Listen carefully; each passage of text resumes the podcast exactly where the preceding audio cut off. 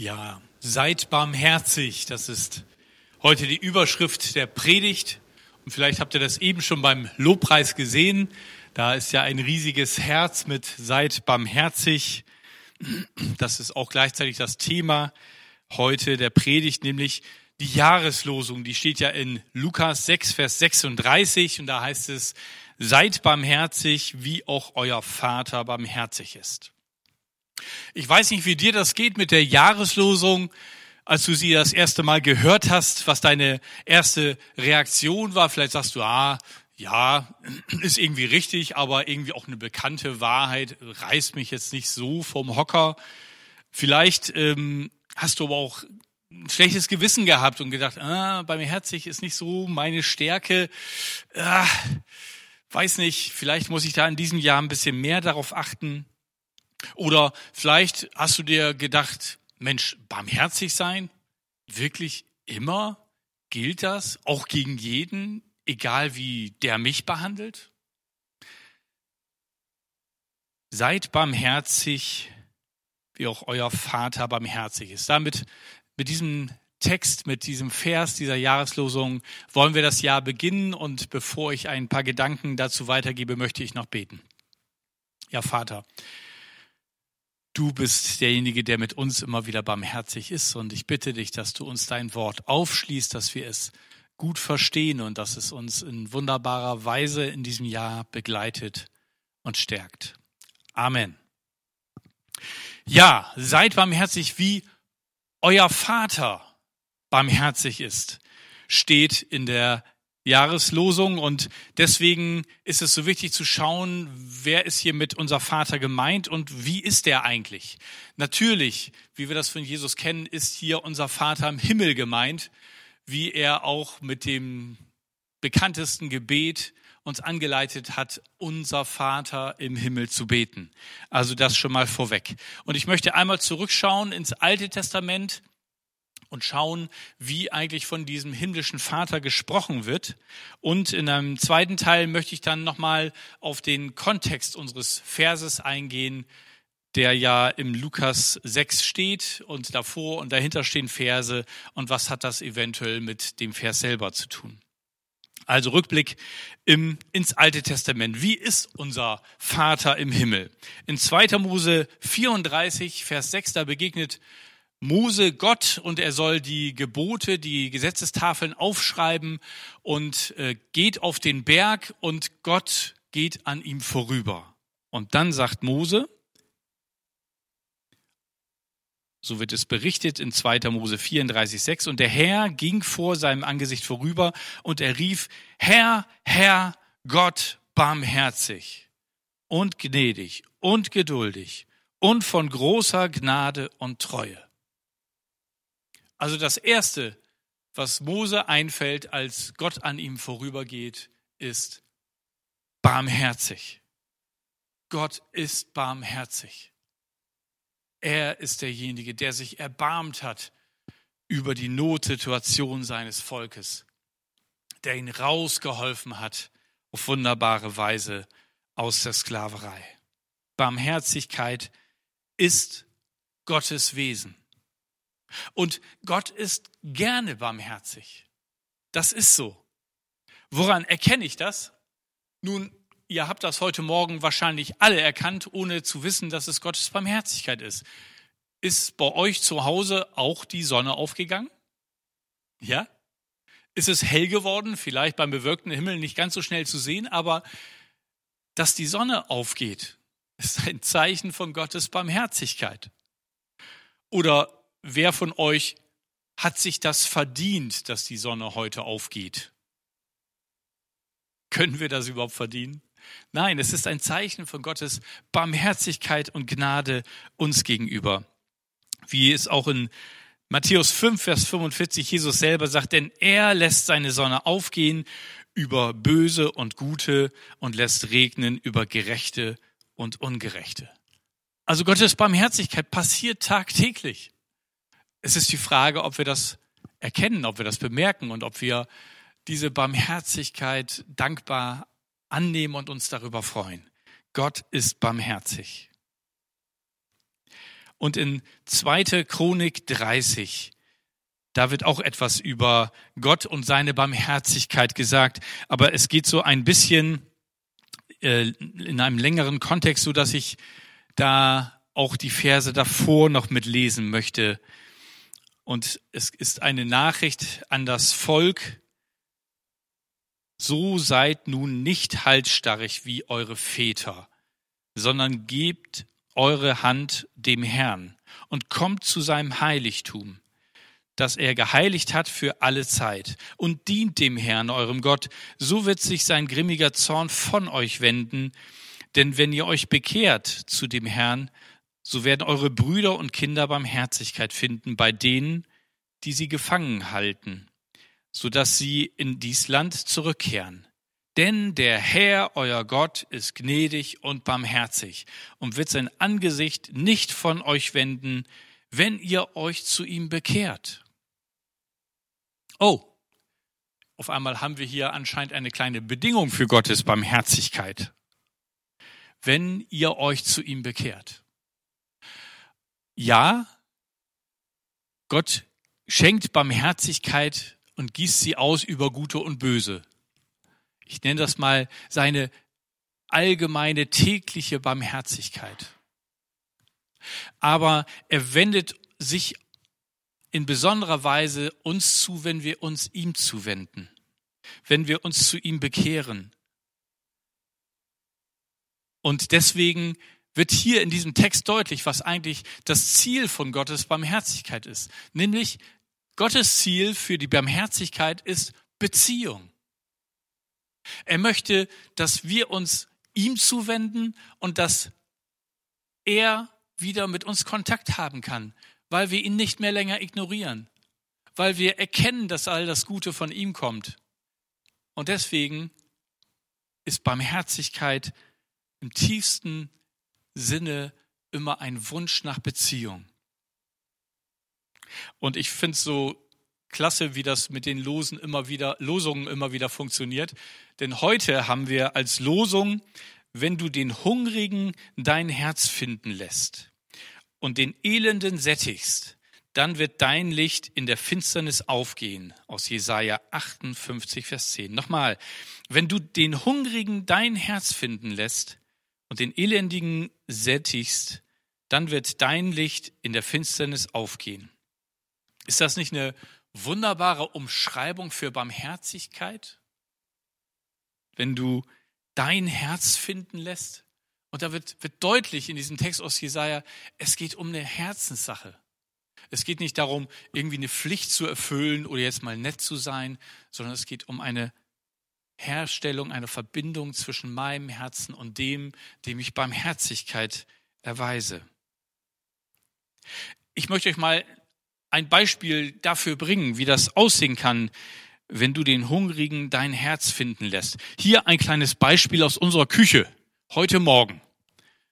Heute Morgen bin ich um ungefähr sieben aufgestanden, habe geduscht und dann ist Birgit aufgestanden und hat mir Kaffee und Toast gemacht. Klasse, oder? Sie hätte auch weiter schlafen können. Aber sie hat mir ein schönes Frühstück gemacht. Und das hat mich total gefreut weil dann konnte ich gleich so einen wachmachenden Kaffee trinken und auch ein bisschen was essen und nochmal so ein paar Gedanken für die Predigt überarbeiten und aufschreiben. Vielleicht denkst du, na, ist ein bisschen banal, oder? Also jetzt irgendwie so Toastbrot und Kaffee als Barmherzigkeit und als großes Zeichen irgendwie, wie man das Herz den Hungrigen zuwendet. So hungrig, lieber Pastor, siehst du nicht aus. Ja, das ist richtig. Aber wo fängt denn das an mit dem Einüben von Barmherzigkeit? Fängt das nicht im Kleinen an? Fängt das nicht in der Beziehung zu den Menschen an, mit denen wir am meisten zu tun haben? Schleift sich nicht da mal die Liebe oft am schnellsten ab, dass wir Dinge erwarten und gar nicht mehr so Geschenke der Barmherzigkeit einander geben? Und deswegen glaube ich, ist es gut, wenn wir in solchen kleinen Dingen anfangen, barmherzig und liebevoll zu sein. Denn Barmherzigkeit ist ein Ausdruck von Liebe. Und deswegen ist es so gut, wenn wir auf diese Weise uns in Barmherzigkeit einüben. Denn Barmherzigkeit ist tätige Liebe. Barmherzigkeit ist Liebe, die einfach sich ausdrücken möchte, die auf eine Art und Weise dem Nächsten begegnen möchte, dass sie ihm eine Freude macht. Und jetzt kommen wir zu dem Kontext, in dem unsere Jahreslosung steht, in Lukas 6. Denn unsere Jahreslosung ähm, hat in der Schlachter 2000 Übersetzung noch ein Wort vor dem Satz. Da steht nämlich, darum seid barmherzig, wie auch euer Vater barmherzig ist. Und dieses darum verweist darauf, dass davor wohl etwas steht, was damit eng zusammenhängt. Und deswegen möchte ich euch nur mal ein paar Verse aus Lukas 6, aus dem Abschnitt davor, ähm, weitergeben. Und das ist bei Lukas übrigens in Lukas 6 die Feldrede, die so ein bisschen das Äquivalent, also das ähnliche ist wie die Bergpredigt im Matthäus. Und da sagt Jesus so in Vers 27, aber ich sage euch, die ihr zuhört, liebt eure Feinde, tut wohl denen, die euch hassen, segnet die euch verfluchen, bittet für die, die euch beleidigen. Vers 31. Und wie ihr wollt, dass euch die Leute tun sollen, so tut ihnen auch die goldene Regel. Und wenn ihr liebt, die euch lieben, welchen Dank habt ihr davon? Denn auch die Sünder lieben, die ihnen Liebe erweisen. Und noch 35. Vielmehr liebt eure Feinde und tut Gutes und Leid, ohne etwas dafür zu erhoffen. So wird euer Lohn groß sein. Und ihr werdet Kinder des Höchsten sein, denn er ist gütig gegen die Undankbaren und Bösen. Jetzt wird schon ein bisschen heikler, oder? Barmherzig sein da hat man sich gedacht, naja, okay, das kriege ich schon irgendwie hin. Aber jetzt geht's hier ans Eingemachte. Feinde lieben. Denen Gutes tun, die sich nicht darum kümmern. Geld leihen, wo man es eventuell gar nicht wiederbekommt. Diese Liebe, von der Jesus hier spricht, ist nicht natürlich. Das heißt, die haben wir nicht von uns aus. Die können wir von uns aus auch gar nicht geben, weil sie unsere Liebesfähigkeit übersteigt. Das schaffen wir alleine nicht. Diese Liebe müssen wir uns schenken lassen. Und Gott schenkt sie uns gerne, denn Gott ist Liebe. Und deswegen beschenkt er uns nicht nur für uns mit seiner Liebe, sondern auch, damit wir fähig werden, dieselbe Liebe anderen weiterzugeben. Jesus hat einmal gesagt, dass ihr euch untereinander liebt, ist das neue Gebot, das ich euch gebe dass ihr einander liebt, so wie ich euch geliebt habe, damit ihr einander liebt. Jesus liebt uns und seine Liebe zu uns macht uns fähig, andere über das hinaus zu lieben, was wir natürlicherweise könnten. Im Übrigen, diese Feindesliebe ist ein Alleinstellungsmerkmal des Christentums. In keiner anderen Weltreligion findet ihr Feindesliebe, weder im Buddhismus, weder im Hinduismus noch im Islam.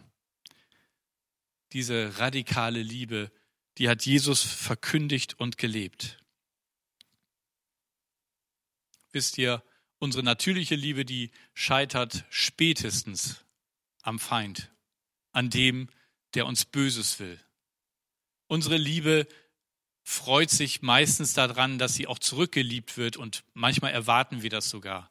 Aber wenn da jemand ist, der weder was zurückgibt, noch mir eigentlich Anlass gibt, ihn zu lieben, dann wird es echt schwierig.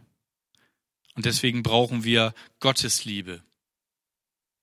Alleine schaffe ich das nicht. Ich weiß nicht, ob du das schaffst. Ich schaffe es nicht.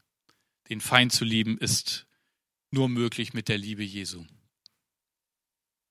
Und Unsere Jahreslosung kann auch der erste, das erste Wort kann auch übersetzt werden mit werdet. Nicht nur seid barmherzig, sondern werdet barmherzig. Das heißt, wenn ihr es noch nicht seid, dann habt ihr dieses Jahr Zeit, das einzuüben. Werdet barmherzig, ruft Jesus uns zu. Lernt es, übt es ein und werdet immer barmherziger. Es geht um eine Herzensveränderung.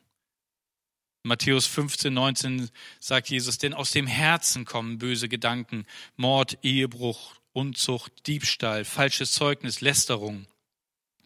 Und das wird noch deutlicher, wenn wir uns den auf unsere Jahreslosung folgenden Vers anschauen, nämlich Lukas 6, Vers 37. Da sagt Jesus, hört auf, andere zu verurteilen, und ihr werdet auch nicht verurteilt werden. Hört auf, andere zu tadeln, oder es wird euch ebenso ergehen. Vergebt, und euch wird auch vergeben werden. Ist dir eigentlich klar, dass deine Gedanken und Worte Auswirkungen auf dich und auf andere haben? Dass das, was du über dich und andere denkst und was dann sogar deinen Mund verlässt, eine Auswirkung hat, im Guten wie im Schlechten? Durch deine Worte wird deutlich, wie du dich und wie du andere siehst. Ich komme nochmal auf den Frühstücksteller zurück. Das war ein Deutlichwerden dessen, was Birgit für mich im Herzen hatte, mir etwas Gutes zu tun. Und so wird sichtbar, was in ihrem Herzen ist. Ich hätte natürlich jetzt auch diesen Frühstücksteller sehen können und sagen können, Schatz, haben wir keinen Quark mehr? Da fehlt doch eindeutig Quark unter der Marmelade, oder? Ich weiß nicht, ob ihr zu den Quarkessern gehört. Ähm, bei uns ist das immer so eine Wellenbewegung in der Familie. Mal essen wir mit mehr Quark, mal mit weniger. Aber wäre doch irgendwie ganz schön fies irgendwie, oder?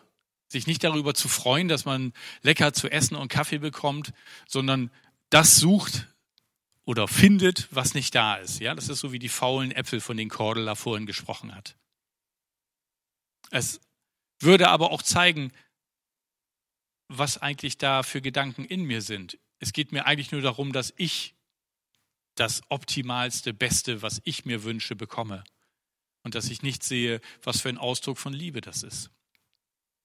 Viel angemessener, passender wäre das zu sagen, äh, danke, dass du aufgestanden bist. Danke, dass du mir jetzt vorher noch einen Kaffee und einen Toast machst. Und wisst ihr, dieses werdet barmherzig, da sind wir alle noch Lernende. Und ich möchte euch dazu ermutigen, das wirklich für dieses Jahr in Angriff zu nehmen als Ausdruck von Liebe. Wir wollen doch gemeinsam in der Liebe wachsen. Ich entsinne mich noch ganz gut an einen Urlaub vor ungefähr acht Jahren war das gewesen.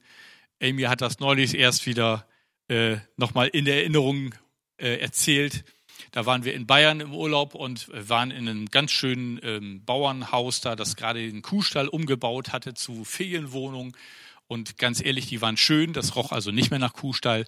Es war sehr schön, so unterhalb von Schloss Neuschwanstein. Das konnten wir aus dem Fenster raus sehen. Sehr idyllisch, sehr schön. Alles noch neu. Wir waren mit die Ersten, die da waren. Und beim Frühstück hat Amy irgendwie was umgekippt. Ein Glas mit Wasser oder Milch oder so. Und ich habe dann ein bisschen doller gesagt, Mensch, kannst du nicht aufpassen? Und Amy fing an zu weinen.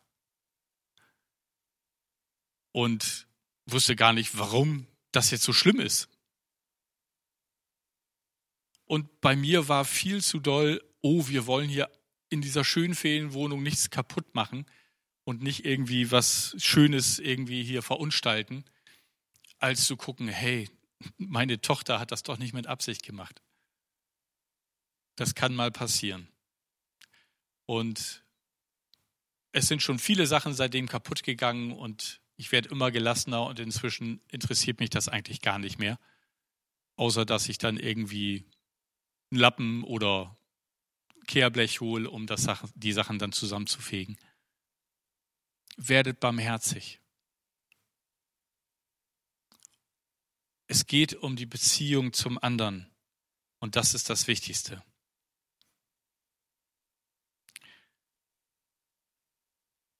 Durch deine Worte wird deutlich, wie du dich und andere siehst. Und durch deine Taten wird deutlich, was dir wichtig ist. In Römer 8, 13 heißt es, denn wenn ihr nach dem Fleisch lebt, so werdet ihr sterben müssen. Wenn ihr aber durch den Geist die Taten der, des Leibes tötet, so werdet ihr leben. Paulus ist hier ziemlich drastisch und für Das Fleisch können wir einsetzen, unser altes Leben, unser natürliches Leben, unser Leben ohne Gott, unser selbstzentriertes Leben, dass wir nur für uns selber sorgen und uns darum kümmern, wie es uns geht. Und das steht im Widerspruch zu dem, wozu Gott uns berufen hat. Und eigentlich sagen wir das ja auch, dass wir unser Leben Gott geben. Und damit nicht nur unser Leben, sondern auch unser Recht darauf zu bestimmen, wie es zu laufen hat. Unser selbstsüchtiges Wesen bringt keine Liebe zu anderen hervor. Wie Gottes Barmherzigkeit aussieht, das schreibt Paulus in Epheser 2, 4 und 5. Da schreibt er, doch Gott ist so barmherzig und liebte uns so sehr, dass er uns, die wir durch unsere Sünden tot waren, mit Christus neues Leben schenkte, als er ihn von den Toten auferweckte. Nur durch die Gnade Gottes seid ihr gerettet worden. Gnade, das ist ein anderes Wort für Barmherzigkeit. Es ist seine Barmherzigkeit, dass er zu uns gekommen ist, das, was wir gerade gesungen haben, dass er zu uns in die Welt gekommen ist. Wenn wir ihm egal gewesen wären, hätte er diesen Weg niemals gewählt. Wie viel Barmherzigkeit zeigt er uns. Und wenn wir auf ihn schauen und das, was er für uns getan hat, wird unser Herz voll Freude und Dankbarkeit. Und dann fühlt sich da etwas an, was sich auch dem anderen zeigen möchte und gibt diese Barmherzigkeit weiter, wie unser Vater im Himmel barmherzig ist. Durch Barmherzigkeit werden wir gerettet. Und wisst ihr, das ist der Grund, warum wir eigentlich jetzt Weihnachten gefeiert haben. Und deswegen passt das auch, dass wir heute nochmal zwei Weihnachtslieder gesungen haben.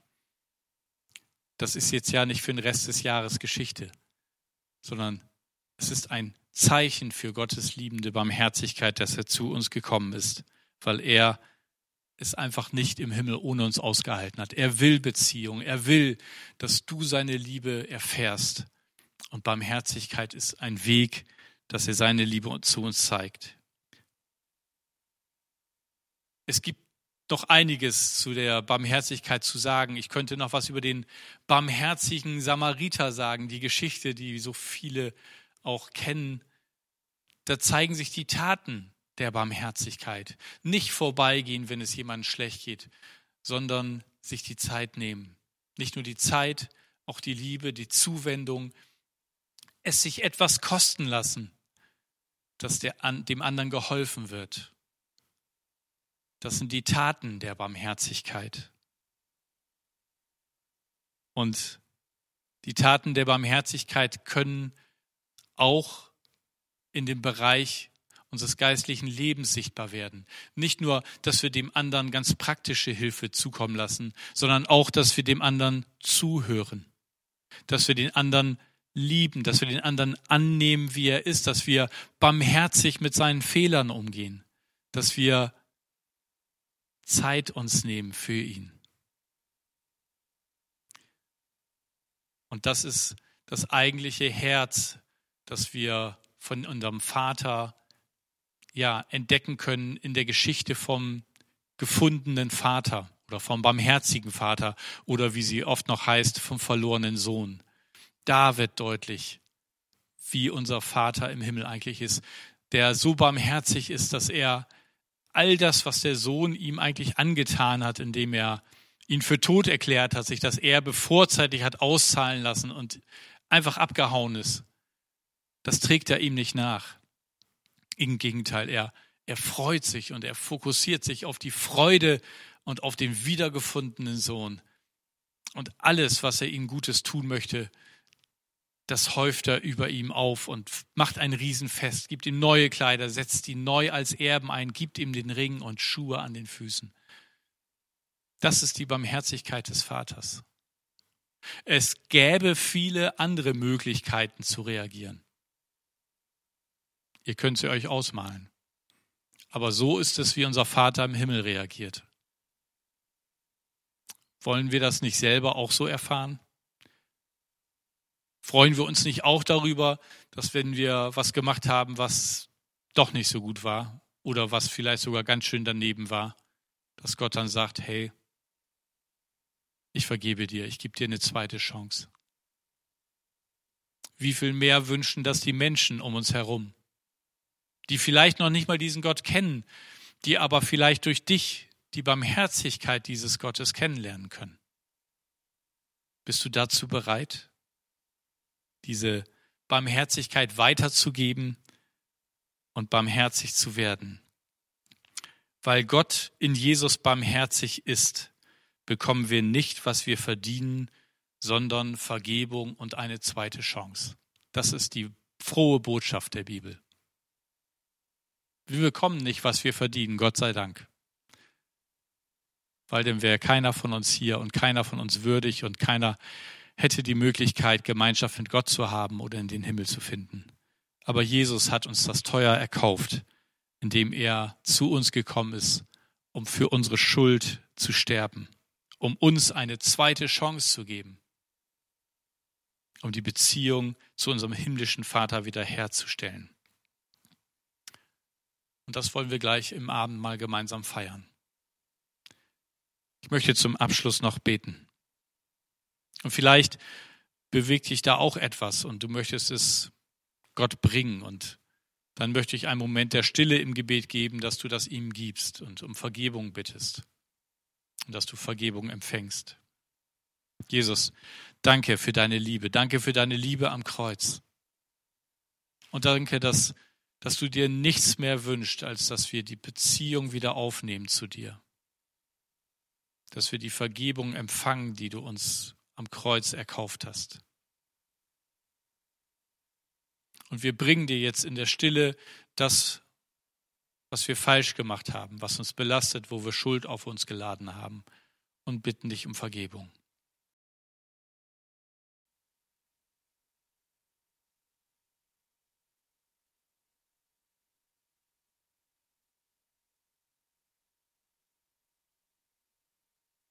Danke, Jesus, dass du mir vergibst. Und ich nehme deine Vergebung an und ich bitte dich, dass du mich reinwäscht. Und ich bitte dich, dass du in mein Leben kommst, zum ersten Mal oder zum wiederholten Mal. Ich brauche dich, Jesus. Alleine schaffe ich das nicht. Ich brauche deine Liebe und deine Barmherzigkeit. Ich will so werden wie du. Ich will, dass du in mir groß wirst. Segne du uns und begegne du uns jetzt im gemeinsam gefeierten Abendmahl. Amen.